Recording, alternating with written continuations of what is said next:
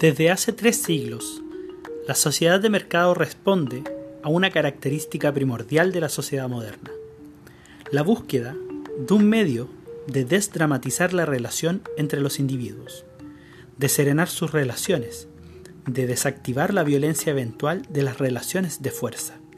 El mercado apunta a crear el poder con una mano invisible, neutra, despersonalizada.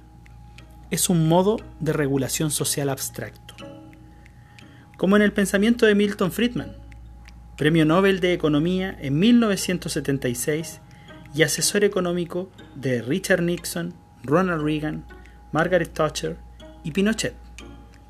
La idea de mercado cumple con cierto ideal de autonomía de los individuos al despersonalizar la relación social. De ahí a que escuchemos a ministros como Palacios, decir que una persona puede vivir con un sueldo mínimo en Chile.